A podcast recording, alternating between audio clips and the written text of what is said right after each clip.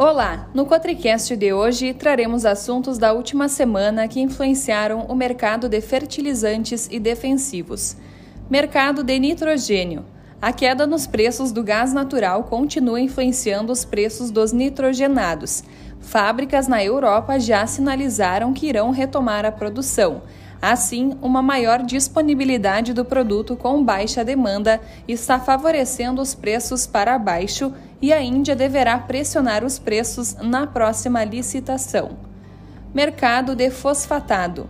Preços de fósforo se mantendo estáveis e com uma pequena queda comparado à semana anterior, muito devido ao baixo interesse dos compradores. Apesar desse ligeiro recuo em algumas regiões do país, os especialistas comentam que os níveis de preços continuam firmes, sem expectativa de baixas significativas no curto prazo. Mercado de potássio. O reporte de negociações continua baixo no mercado de potássio, frustrando a expectativa dos fornecedores em aumentar os preços no curto prazo. Preços estáveis comparados à semana anterior. Defensivos agrícolas. A Anvisa aprovou por unanimidade em agosto de 2022 a proposta de resolução da diretoria colegiada que proíbe em todo o país o uso do fungicida carbendazim.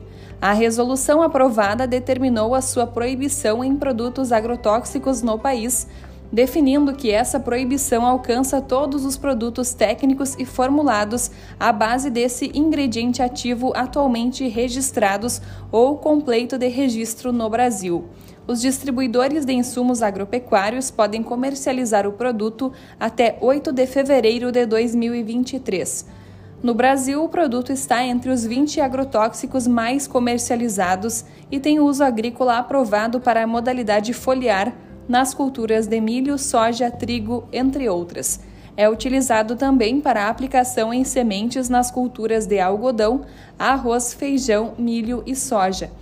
Atualmente, existem 41 produtos formulados e 33 produtos técnicos à base de carbendazim com registro ativo no Brasil e um total de 25 empresas detentoras de registros de produtos formulados e técnicos. Os produtos adquiridos pelos agricultores, pessoas jurídicas ou físicas e pelas indústrias de tratamento de sementes destinados ao uso final poderão ser utilizados até o seu esgotamento, respeitando-se o prazo de validade do produto.